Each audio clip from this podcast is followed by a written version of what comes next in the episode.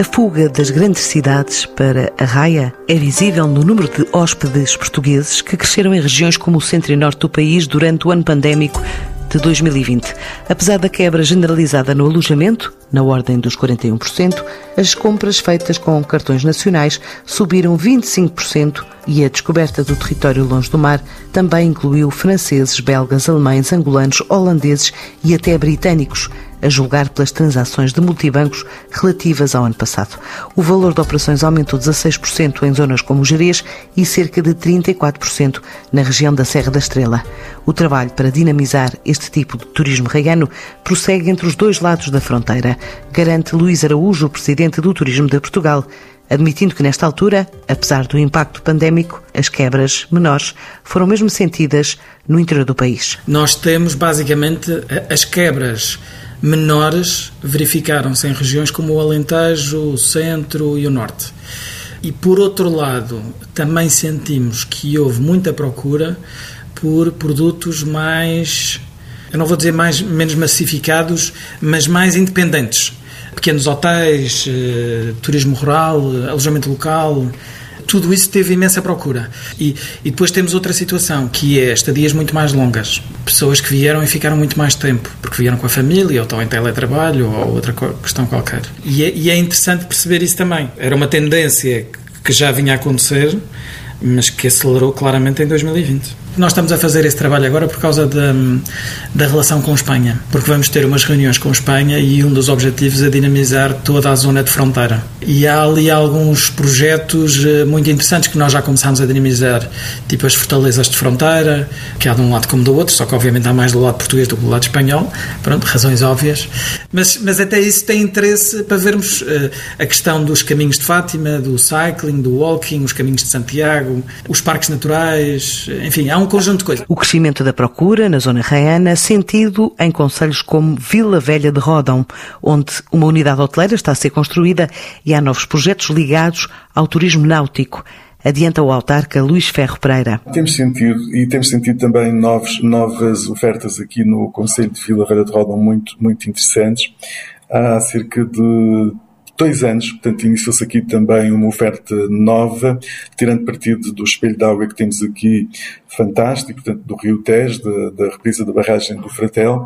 Temos um empresário local que adquiriu um barco com uma capacidade para cerca de 80 pessoas e que permite fazer percursos no rio, passando pelas portas de roda, portanto, que é um, um monumento natural, Uh, fazendo um percurso de cerca de 10 km ao longo, ao longo do Rio Tejo, desfrutando também destas nossas magníficas paisagens. Uh, percebendo também aquilo que foi a ocupação nos tempos mais remotos da nossa ocupação, porque temos nas, a submersa sob as albufeiras do Rio Tejo mais de cerca de 25 mil gravuras rupestres e este empresário, para além deste, destas visitas, tem também um pacote turístico que inclui almoços no, no barco.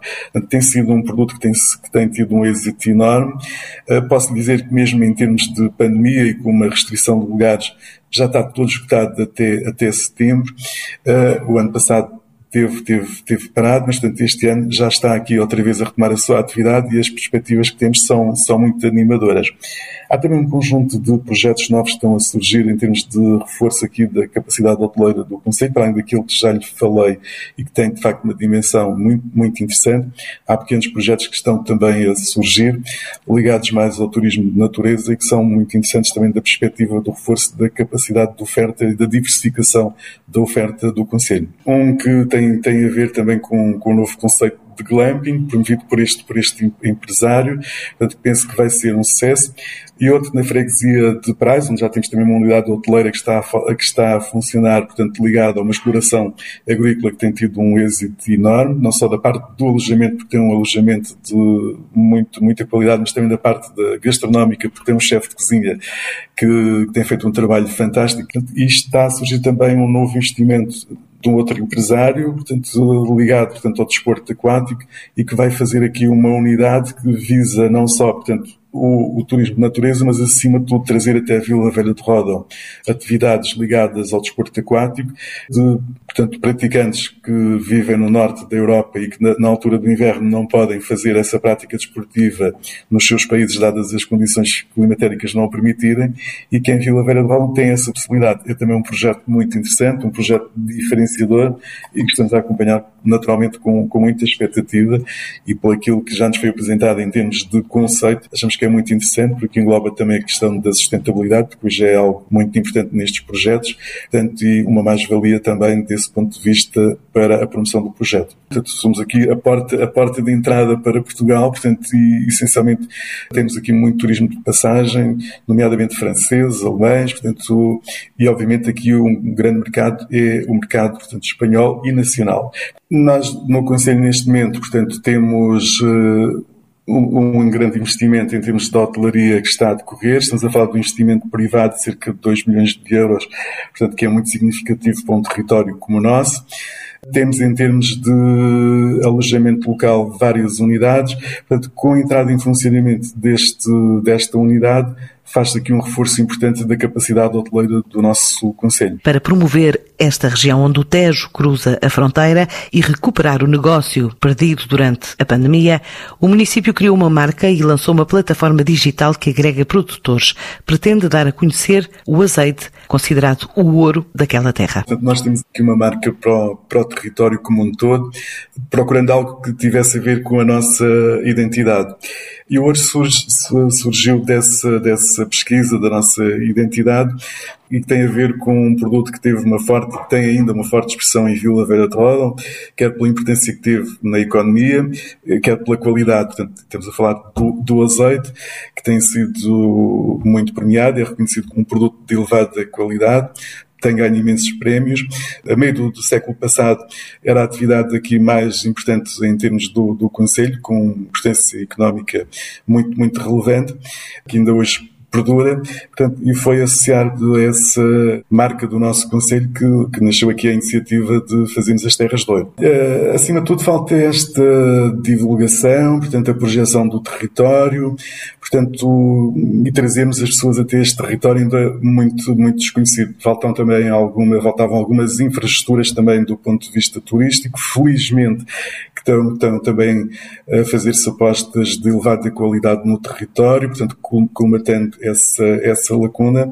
E eu penso que temos hoje eh, condições ideais para reforçar a aposta na promoção do território e começar a atrair mais turistas que procuram este tipo de autenticidade, pela sua tranquilidade, que privilegiam o contacto com a natureza, que privilegiam também o conhecer ainda das nossas tradições e tudo isso podem encontrar no nosso território. Agregamos todos os, produtores locais na, em torno da marca terra, terras de Douro e aquilo que se pretende é dar-lhes uma projeção não só nacional como internacional. Os produtos têm imensa qualidade, mas estamos a falar de microempresas, de pequenos produtores, são os próprios que fazem o seu negócio, portanto, habitualmente estão muito preocupados com fazer, com fazer bem, portanto, e a parte da divulgação, ou não têm possibilidade de fazer, não têm conhecimentos para isso, portanto, e a Câmara Municipal entendeu aqui agregar os produtores locais à promoção que já vinha fazendo do Conselho e dar-lhe aqui, portanto, esta integração com a marca Terras de Louro. Consiste num conjunto de atividades, portanto, de divulgação que fazemos, portanto, e de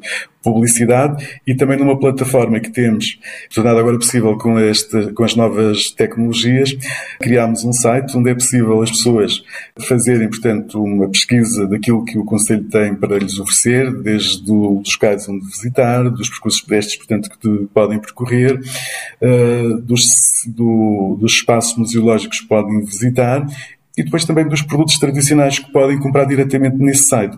Uh, à distância de um clique, a pessoa pode fazer uma viagem virtual no Conselho, ficar a conhecer o Conselho e toda a oferta que o Conselho tem, desde aquilo que podem visitar em termos do, dos, do monumento, dos monumentos naturais, uh, até aquilo que podem comprar, até o alojamento onde podem ficar. Portanto, há aqui uma uma visita virtual ao Conselho eh, que é possível fazer com esta plataforma online que o município disponibilizou. Tem sido muito importante a nível, portanto, destas pequenas empresas, neste último ano, portanto, de pandemia em que as pessoas não podiam sair de casa portanto, e que, através de, desta plataforma, tiveram acesso a adquirir os produtos, portanto, a poder conhecer estes produtos, a, a preparar também as suas visitas ao, ao Conselho e o feedback que temos tido dos nossos proprietários é que, de facto, no momento em que tiveram uma quebra acentuada nas suas vendas, naquilo que eram os seus canais habituais, o facto de terem à sua disponibilidade esta plataforma permitiu-lhes, de alguma forma, colmatar, portanto, essa quebra que sentiram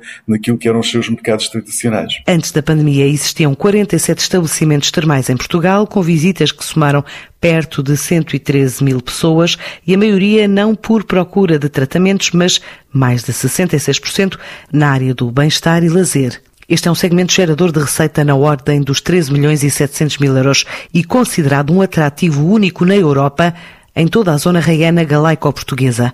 Vai dizendo Gonçalo Pérez Jacome, em castelhano, o alcaide de Orense, a província da Comunidade Autónoma da Galiza, um dos principais vizinhos das terras do Boro, convidado a falar no recente seminário online dedicado à valorização deste tipo de turismo. Estamos a falar de algo que nos atinge a un lado e outro da raya, que somos un conxunto único, que temos un potencial tremendo que non ten ningún outro territorio en Europa, e aparte estamos facendo, e estou falando aí desde Ourense, desde o goberno provincial de Ourense, que é a provincia que ten maior número de kilómetros de fronteira con Portugal. Entón, eso nos dá unha situación non só de irmandade, sino de oportunidade para ese aproveitamento e para un futuro desenvolvemento económico que, sen dúbida, é o que todos perseguimos, onde o termal pois teña un protagonismo máis que relevante. Mas, en termos de investimento imobiliario, o turismo residencial continua a preferir sol e praia,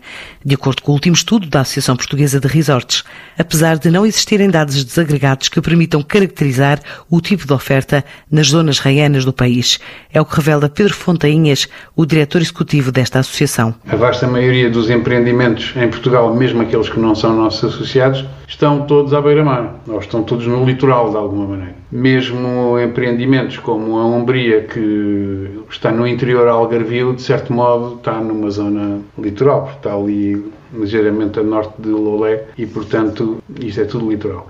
Agora, os dados que nós temos são os dados disponíveis em Portugal e que não são muitos. Mesmo assim, conseguimos produzir um estudo e que tem informações eh, sobre o número de unidades residenciais que foram vendidas a não residentes em 2019. E esses estão todos distribuídos por regiões e sub-regiões. A única coisa que não tem é o cruzamento com as nacionalidades, porque quando falamos do que as nacionalidades compraram, estamos a falar sempre de dados consolidados a nível nacional. Se bem que podemos fazer uma regra três simples e ver. E pronto, isso é o, é o máximo que conseguimos fazer. E nós, um dos, uma das questões que estamos a preparar é pedir ao Turismo Portugal se nos podemos juntar para pedir ao INE um, mais um nível de, de, desagregação desta informação. E basicamente é isto. E o, o INE tem aqui compras em percentagem de nacionalidades por áreas grandes, área metropolitana de Lisboa, Algarve e Porto, mas não vai mais longe que isso. A dinamização turística nas zonas do interior que fazem fronteira com Espanha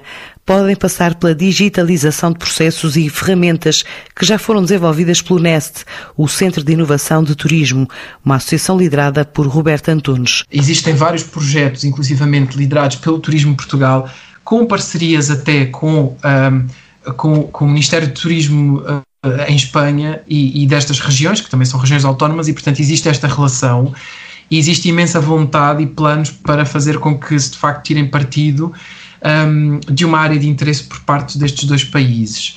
Mas, por outro lado, também ganhou um grande, um, um grande impacto e teve um grande impacto e visitas uh, e, e, passou a ser também alvo de interesse por conta deste, deste momento pandémico que acabou por também atrair bastantes turistas, sobretudo nacionais, para estes territórios de menor densidade.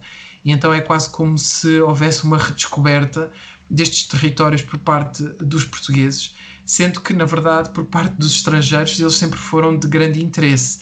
Talvez nunca de grande uh, uh, divulgação e que certamente passarão a ser muito mais uh, divulgados, até porque são áreas, digamos que, têm vindo a crescer um ponto de vista de maturidade em Portugal começámos há muitos anos com áreas como Algarve, Madeira, depois passado uns anos com Lisboa e agora estamos num momento onde de facto se dispersou muito geograficamente os interesses do turismo, inclusivamente na estratégia está muito bem pautada que este é um dos pilares que é a coesão nacional, portanto existe muito território e nós somos um país relativamente pequeno e portanto é, é muito afeto. E como temos também ativos é muito afeto ao turismo todo ele, todo o território. E por isso um, estamos num momento muito especial de facto para as regiões, uh, territórios raianos, as zonas do interior. é que essas ferramentas uh, podem ajudar? Bastante, porque a nossa preocupação uh, é muito orientada para uma tipologia de, de organização que não só prolifera de modo geral no próprio turismo, são as pequenas e médias empresas, mas que ainda mais uh, o são nestes territórios.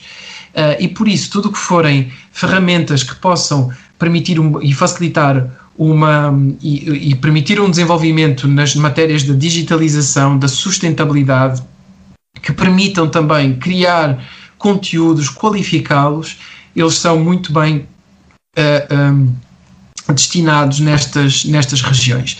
Por, por isso, tanto a, a Talk to Me como a ferramenta T, têm uma aplicabilidade plena uh, nestes territórios, foram feitos exatamente para a, a, tipologia de empreendedor que se encontram em substância nestes territórios e terão certamente um impacto positivo, uh, não deixo de acreditar. Estamos aqui para ajudar, obviamente, e também para aprenderem como melhorar estas ferramentas para que sejam mais úteis ainda. Perante a incerteza da abertura do espaço aéreo por parte de alguns destinos tradicionais clientes de Portugal, a procura dos últimos tempos cria um otimismo moderado quanto a este verão. Face à atual situação, estamos. Uh, a, a, principal mensagem é que nós estamos muito preparados.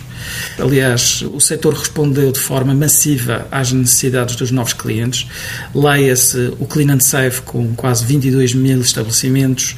Uh, as escolas do Turismo Portugal deram formação para mais de 160 mil pessoas em 2020, formação online e isto é uma manifestação de que as pessoas estão preparadas ou que se querem preparar para o futuro e existe uma proximidade muito maior com os nossos mercados. Há um acompanhamento diário a nível de uh, retoma da capacidade aérea, daqueles que eram e são os nossos principais mercados, mas também de mercados emergentes. Acho que temos muito boas notícias. Ontem foi aberto o destino a viagens não essenciais de turistas provenientes dos Estados Unidos, o que é um ótimo sinal. Os Estados Unidos é o nosso sexto principal mercado e eu acho que isto são sinais positivos. Como nós costumamos dizer, começamos a ver a luz ao fundo do túnel um bocadinho mais forte. Mas claramente ainda estamos muito dependentes eh, de duas coisas. Primeiro, da evolução da situação epidemiológica e segundo, das condições que são colocadas por outros destinos ou por outros mercados relativamente a Portugal e, obviamente, a outros destinos. Portanto, a mobilidade ainda está algo condicionada neste momento. Esta aposta em diferentes mercados tem vindo a ser feita ao longo dos últimos cinco anos, a nível de conectividade aérea, de promoção, de instalações. Nós temos cada vez mais equipas de turismo no estrangeiro. Uh, abrimos agora recentemente no Japão e na Coreia do Sul. Portanto, para nós o que é que é importante? É gerar as condições para que os outros mercados possam uh, aceder a Portugal e, e, apostar naquilo que são mercados de proximidade. E claramente o mercado interno é um mercado essencial para Portugal nesta altura, o mercado espanhol igualmente, mas mantermos abertas as oportunidades, como eu disse há pouco, para, por exemplo, o mercado do, dos Estados Unidos ou o Brasil num futuro muito próximo, esperamos, ou Canadá, ou China, portanto é assim que se compõe este puzzle de procura pelo destino de Portugal. Para já lançado o Plano de Turismo Mais Sustentável 2020 2023, que pretende contribuir para a resposta do setor à urgência de desafios de sustentabilidade definidos à escala global. A ideia é, eh, em 2020 foi a discussão do plano, 2021 eh, é já a implementação até 2023, portanto são três anos. Porquê, porquê é que surge o plano? Acho que é o mais, é o mais importante. Nós em 2017, quando lançámos a estratégia para o Turismo 2027, colocámos a sustentabilidade no centro da estratégia com metas muito claras do ponto de vista de sustentabilidade ambiental e social. Obviamente queríamos crescimento económico e continuamos a querer. Uh, tínhamos uma ambição de atingir 26 mil milhões de euros em 2027, mas a sustentabilidade tinha que estar no centro desta estratégia. E aquilo que sentimos em 2000, ao longo de 2020 foi que, obviamente, fruto das circunstâncias, a sustentabilidade não podia ficar para trás. Por duas razões. Eh, porque este é o nosso compromisso com a sociedade e com o planeta, e, em segundo lugar, também pelas necessidades dos consumidores. Portanto, lançámos esta discussão pública deste plano mais sustentável eh, até 2023, portanto, é de certa forma um catalisador para a estratégia 2027, estruturado em eh, quatro eixos. O primeiro, eh, a dinamização da oferta, como é que estruturamos uma oferta mais sustentável. Um segundo eixo que tem a ver com a qualificação dos recursos humanos e o conhecimento. Um terceiro que tem a ver com a promoção de Portugal enquanto destino sustentável e queremos ser um dos destinos mais sustentáveis do mundo, sem dúvida. Eh, e um quarto eixo que tem a ver com a monitorização de todas aquelas que são eh, as metas as metas, mas principalmente qual é a performance de cada empresa ou de cada instituição pública ou de cada destino para podermos melhorar e alcançar uh, os objetivos que estão na Estratégia 2027. Nós definimos cinco principais metas para 2023 mas são metas muito simbólicas. Aliás, o plano tem 119 uh, ações, tinha 70 e com a consulta pública passámos a 119 ações.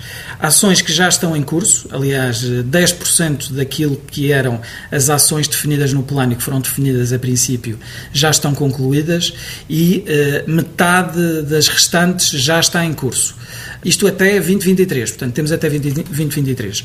Temos uh, metas como uh, eh, 75% dos empreendimentos turísticos com sistemas de eficiência energética, hídrica e gestão de resíduos, uh, eh, 75% dos empreendimentos turísticos não usarem plástico de uso único, 50 mil profissionais com formação nas áreas de sustentabilidade. Portanto, há um conjunto de metas até 2023, mas claramente são metas indicadoras. O nosso grande objetivo é mobilizar, eu diria que mais do que outra coisa qualquer, é uh, construir um setor turístico responsável. Para a semana, o setor do turismo vai contar com o regresso da Confex ao presencial em Londres, o Fórum de Gastronomia na cidade belga de Bruges e um seminário sobre digitalização do negócio turístico de hotelaria de clientes chineses em Portugal.